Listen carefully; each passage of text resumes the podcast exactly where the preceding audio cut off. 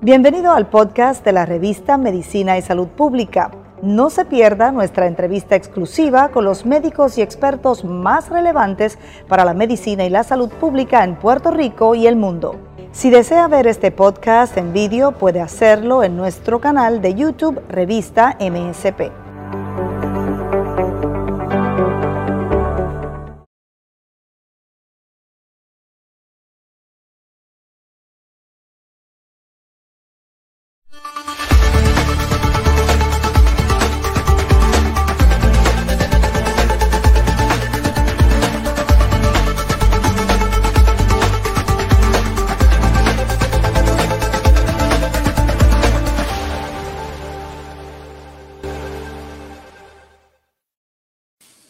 Bienvenidos a otra transmisión de la revista de Medicina y Salud Pública. Soy Mayra Acevedo y hoy estaremos hablando sobre las estrategias de Estados Unidos para erradicar la, epidemia del VIH y me acompaña el infectólogo Juan Carlos Lemos para la conversación. ¿Cómo se encuentra, doctor?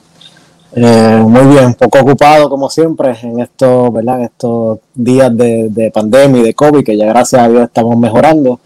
Eh, los números vienen mejorando muy bien, así que, pero nada, seguimos este, trabajando.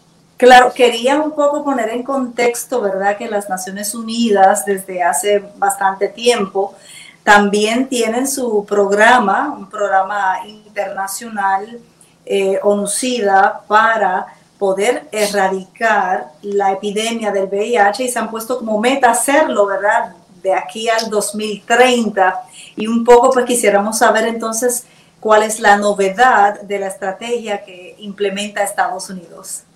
Bueno, pues nada, básicamente eh, los Estados Unidos han estado eh, ¿verdad? tratando con diferentes entidades, ya viene siendo con el CDC y también ¿verdad? con el, la parte federal de los Estados Unidos, ¿verdad? lo de salud pública, para poder crear una iniciativa de cómo vamos a atacar esta epidemia. Ellos han visto que eh, el VIH en los Estados Unidos, eh, los casos cuando hubo este boom empezaron en 1900, eh, eh, principios de los 80, pero ya se había visto que desde mucho antes el VIH había llegado. Data desde 1969 que el VIH ha estado. Una vez que llegó a tener la terapia antirretroviral, que es verdad, medicamento efectivo, eh, pues se vio que esos nuevos casos fueron disminuyendo con la incorporación de estas terapias, pero que se ha visto en los últimos años que es todo lo contrario, que hemos tenido, estamos teniendo muchos casos nuevos en aumento. En gran parte, ¿verdad? Se, se, puede inferir que es básicamente porque las personas ahora como que le ha perdido ese, ese miedo que tenía antes, como era una, una sentencia de muerte si tú llegabas a tener la infección de VIH, eh, la, la, infección, pero como ya ahora básicamente los medicamentos son tan efectivos, pues entonces ese, ese miedo que había antes se ha perdiendo poco a poco también, ¿verdad? hay, que, hay que seguir orientando a, la población para que ellos entiendan la gravedad y todas las consecuencias que tienen el, adquirir VIH. Debido a esta, ¿verdad?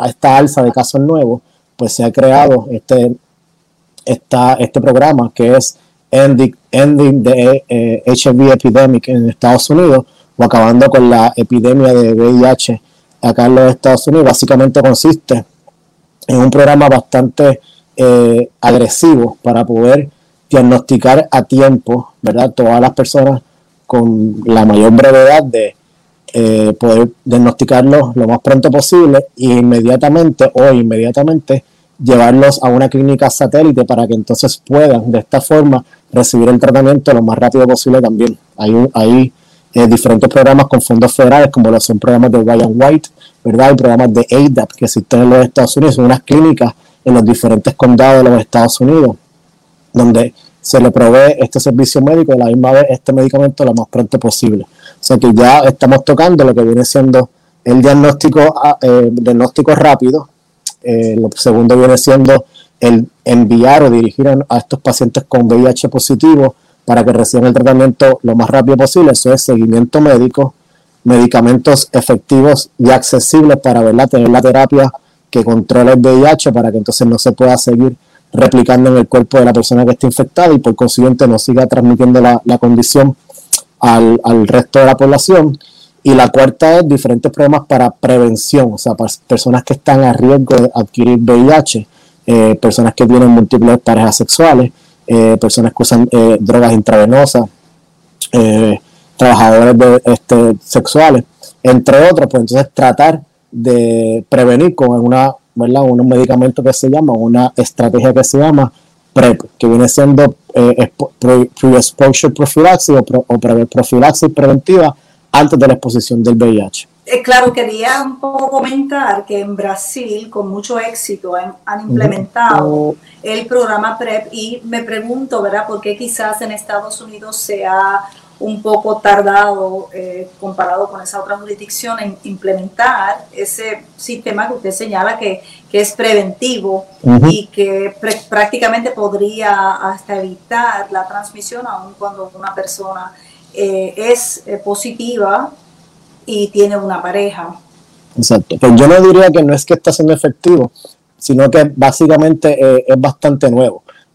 muchas veces, ¿verdad? Yo cuando me estaba entrenando para ser infectólogo fue cuando empezó toda esta estrategia de, de, poder darle a alguien o a un paciente que tuviese, o una persona que tuviese un alto riesgo de adquirir la infección de VIH, darle este medicamento que usualmente, ¿verdad? Consiste en terapia antirretroviral, las dos aprobadas aquí en los Estados Unidos viene siendo sin decir ningún tipo de marca, es entricitabina con tenofovir disoproxil o entricitabina con tenofovir alafenamide. Ese es el más nuevo que se ha estado, que se estudió, especialmente en hombres que tienen sexo con otros hombres, y se está proveyendo, consiste en una pastilla todos los días, ¿ok? Pero también necesita un seguimiento. Muchas veces lo que pasaba era primero que el tabú de no tomarse el medicamento o no ser adherente a la terapia, porque no, ¿verdad? No estamos, eh, hay que darle seguimiento y explicarle a nuestros pacientes, tienen que tomar estas pastillas todos los días a la misma hora para que tenga la mejor efectividad. Son muchas veces en ese, en ese punto es el que fallan, porque a veces los pacientes dejan o las personas dejan este medicamento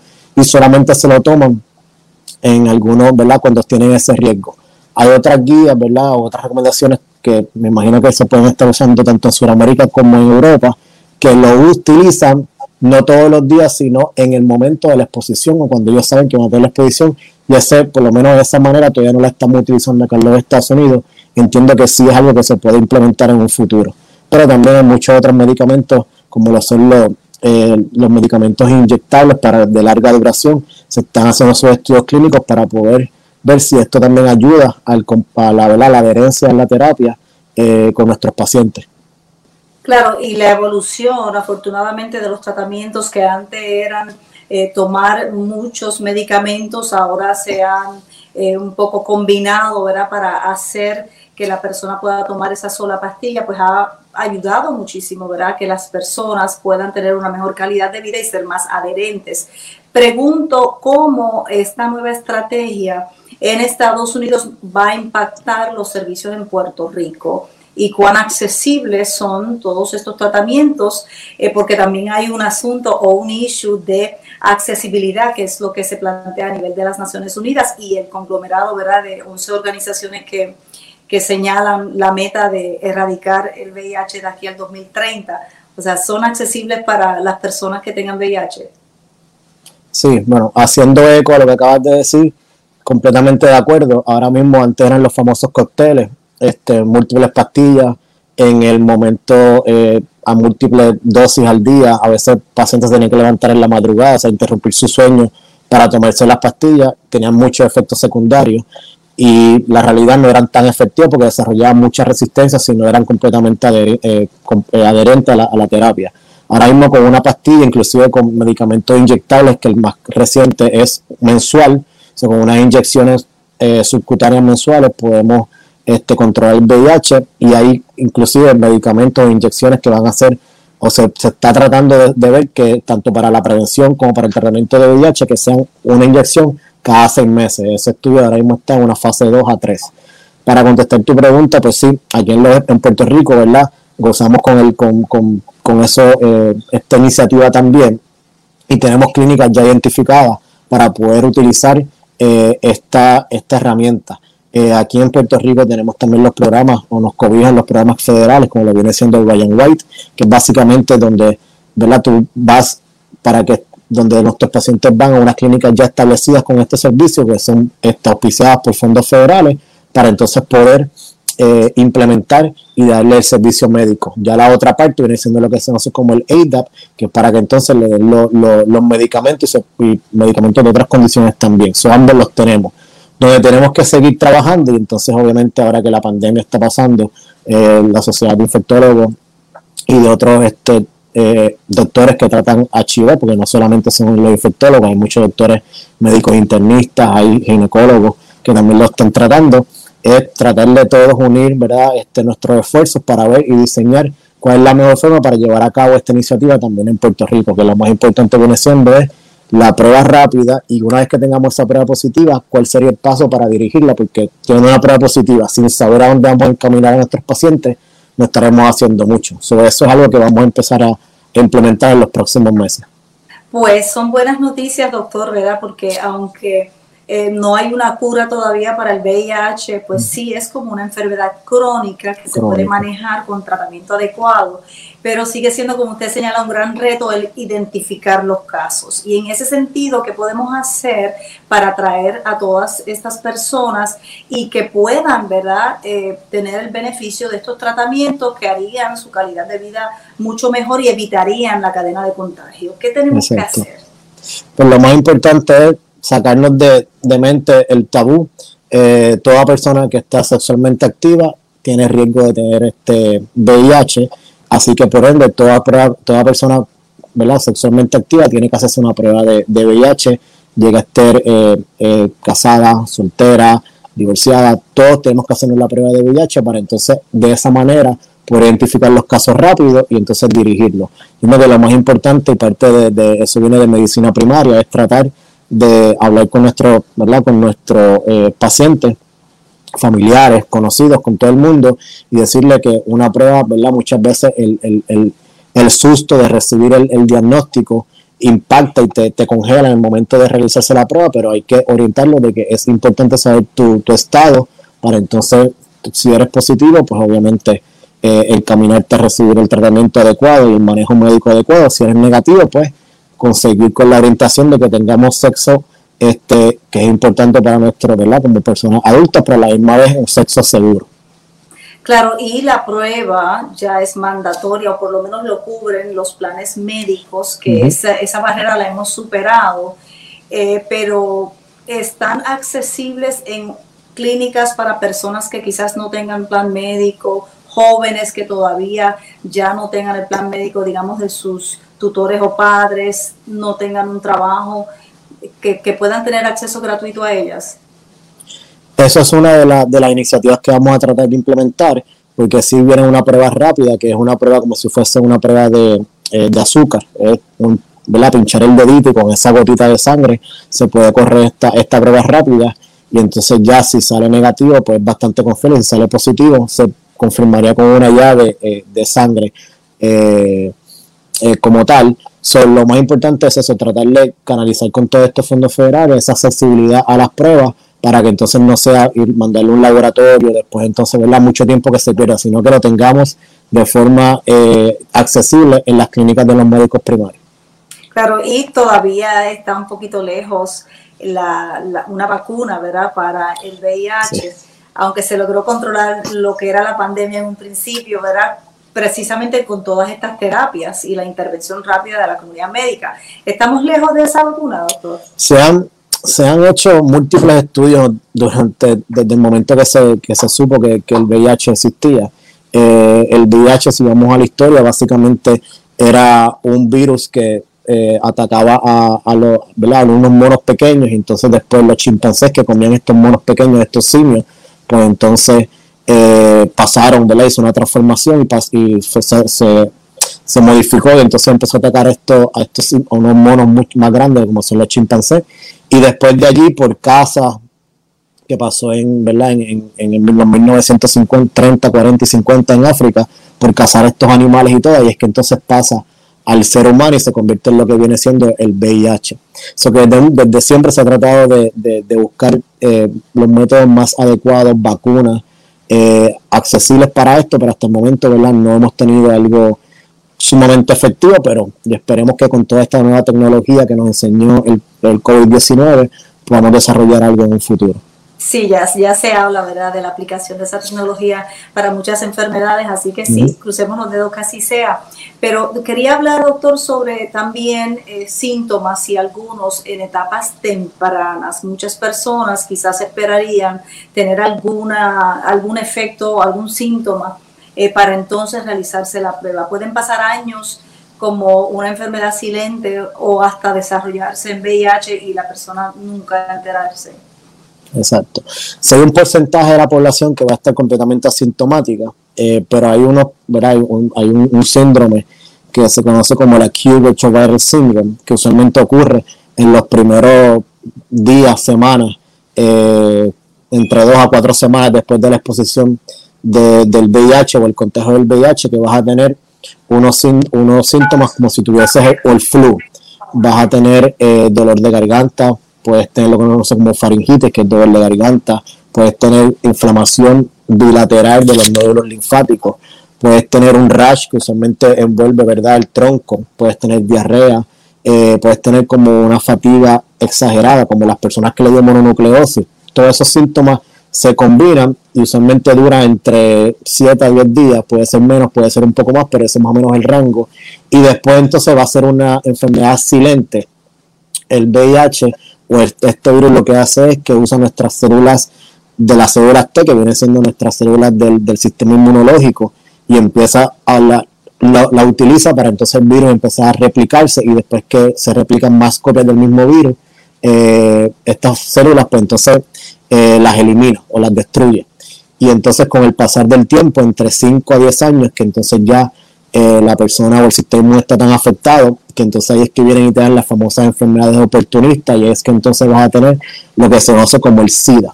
VIH no es sinónimo de SIDA, SIDA es el síndrome de inmunodeficiencia adquirida cuando tienes tanto tiempo la infección de VIH no tratada hasta un punto que depleta y debilita tu sistema inmune y te coloca mayor riesgo de tener enfermedades oportunistas. Claro, eso es un poco, ¿verdad? Con el el paralelo que tiene el SARS-CoV-2, que es el virus que cuando eh, se aprovecha de tu sistema inmunológico, pues se desarrolla la enfermedad que se conoce como el COVID. Eh, así que un poco para también hacer ese paralelo y como usted señaló que algunos de esos síntomas iniciales también pueden hasta confundirse, ¿verdad? Con, con otro tipo de virus como sería el COVID. Así que pues es importante eso que usted señala que sirva de alerta para que la persona se haga la prueba. La prueba, doctor, eh, doctor debe ser anual, una cada año. Eso va a depender de los, del, ¿verdad? riesgo sexual de la persona. Lo que se recomienda es que toda persona este, con actividad, ¿verdad? que esté sexualmente activa, por lo menos se haga una en su vida.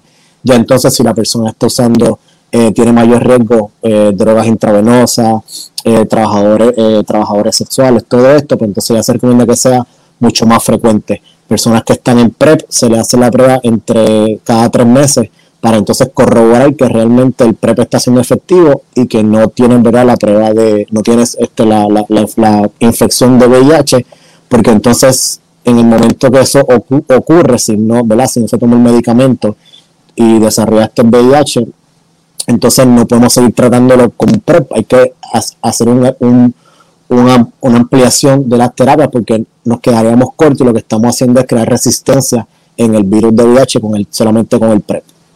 Este, doctor, ya la aplicación de estas terapias hacen que una persona tenga el VIH recesivo lo suficiente como para incluso no transmitir la enfermedad.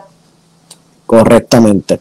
Eh, yo siempre que tengo mis pacientes eh, que, que tienen sus parejas eh, lo primero es que si una persona tiene VIH, lo más importante es eh, sentirse en la confianza de decirle a la pareja nueva o a, su, o a la esposa o al esposo o al novio, el novio, decirle soy VIH positivo y estoy controlado.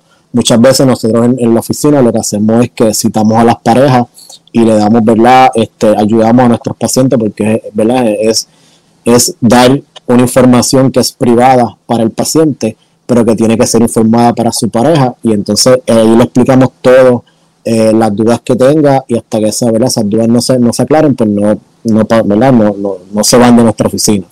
Pero sí, se han visto estudios que lo más importante para prevenir el VIH, la transmisión de VIH de una persona que está positiva a la pareja que no tiene VIH, lo más importante viene siendo eh, que ese, la persona positiva tenga su virus controlado o suprimido.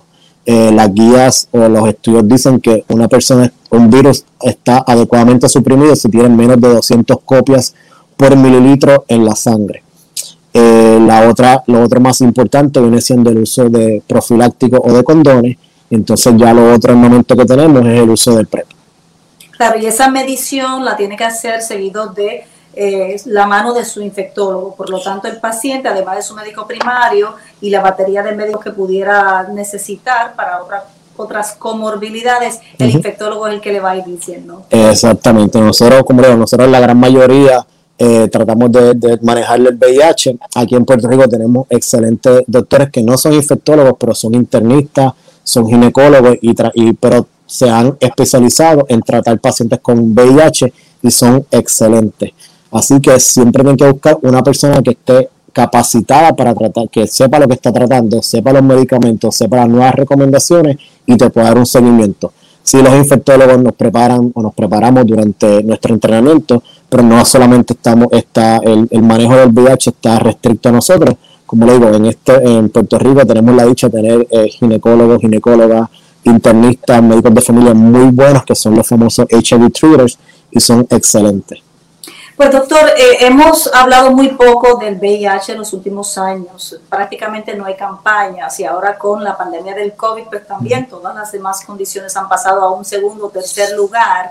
Pregunto si esa nueva estrategia de Estados Unidos para erradicar el VIH incluye, ¿verdad?, el que hayan más campañas, eh, más numerosas, más pertinentes y estrategias de comunicación para pues, traerlo a la conciencia a través de la ciudadanía.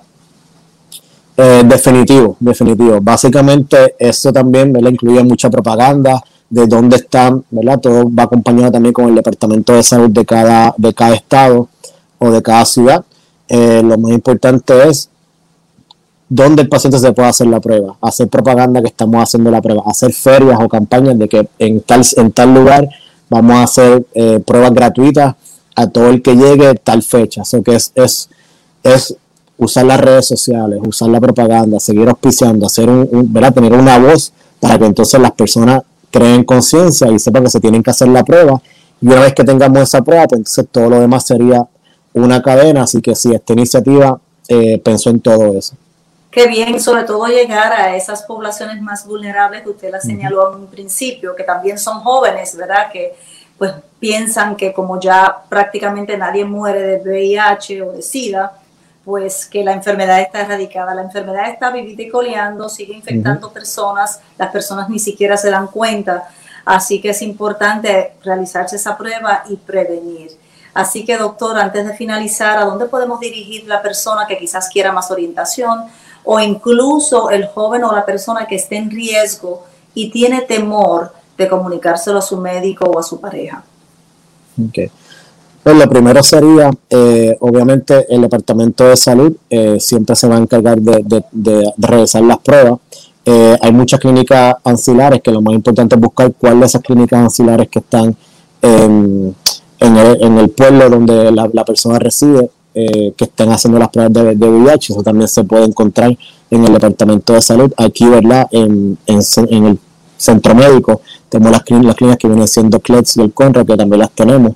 Eh, y hay un sinnúmero de otras clínicas que, pueden ir y entonces empezar con todo este proceso. Claro, lo importante es hacerse la prueba, hacerse el Eso es lo más importante. Que ya sabemos que los planes médicos cubren su costo y que además hay ferias donde se brinda de manera gratuita. Exactamente. Pues muchísimas gracias, doctor, y tenemos que seguir hablando de este tema, sobre todo ahora en medio de la pandemia, donde prácticamente todas estas otras condiciones bueno, antes de irme, quería saber, ¿usted piensa que por la pandemia ha habido un efecto sobre los tratamientos de las personas eh, con VIH? ¿En qué sentido? Bueno, que quizás no ha habido el apego, quizás se interrumpió el apego, veremos un resurgir de más casos en Puerto Rico por el hecho de que las personas no están acudiendo a hacerse la prueba, precisamente ¿verdad? por las condiciones que impuso al principio la pandemia, de pues las citas más distantes, la medicina, etcétera. Pues no, no creo como tal, porque la realidad, y, la, y hablo ¿verdad? por la experiencia que he tenido en las clínicas donde yo, eh, donde yo trabajo, básicamente desde, desde el día uno, si al principio fue un poco de caos que vamos a hacer con nuestros pacientes, pero desde el, desde el día uno, desde, el principio de la pandemia, todos los doctores empezaron a incorporar lo que viene siendo la, telemedicina, y tratar de incorporar, ¿verdad? Este, el compliance, que los medicamentos estén al día, que no esté fallando y tratar obviamente de, una forma segura eh, seguir haciendo los laboratorios. Lo más importante es si el paciente está controlado, no hay que estar haciendo laboratorios tan corridos. Eh, inclusive las guías lo que te dicen es que con una vez al año es un paciente que se toma los medicamentos y que sabemos que está completamente, completamente controlado, que su virus está suprimido, no hay que estar haciendo los, laboratorios tan, tan frecuentes. O sea que en ese caso los pacientes no, no se vieron afectados.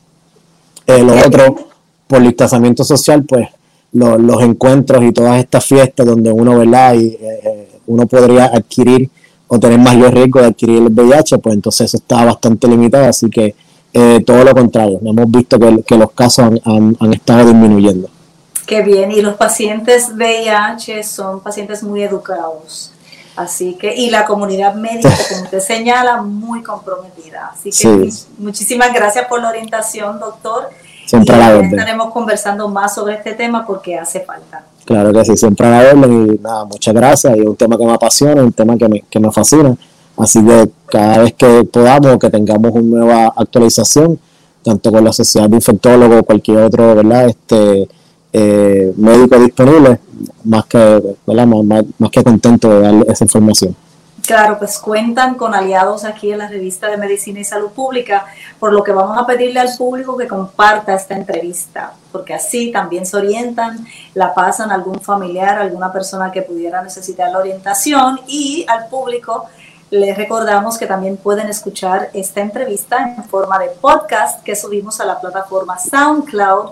Así que será hasta una próxima ocasión y síganos en todas las redes sociales bajo arroba revista MSP. Será hasta una próxima ocasión.